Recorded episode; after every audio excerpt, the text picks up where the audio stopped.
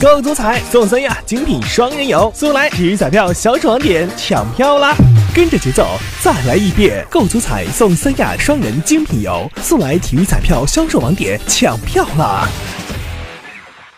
河南省见义勇为人员奖励和保障条例草案提请省十二届人大常委会第三十二次会议二审。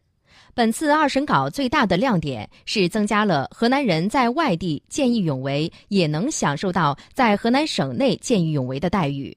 条例草案规定，在见义勇为发生现场负有法定职责或者法定义务的人员，必须履行职责或者义务，积极协助并给予救助。医疗机构和有关单位对见义勇为受伤的人员，应当无条件组织救治，不得拒绝或者拖延。因见义勇为受伤的人员在紧急救治期间的医疗费用无人承担的，由医疗机构垫付；垫付医疗费用超过五十万元的，由见义勇为发生地的县级人民政府财政暂付。条例草案还规定，经省见义勇为评定委员会评定、省人民政府表彰的见义勇为伤亡人员，由省人民政府颁发一次性特别奖金。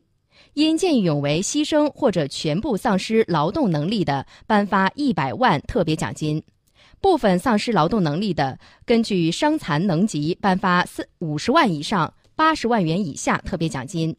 据了解，根据立法法第九十三条规定，新条例将对实施以后的新的见义勇为行为适用。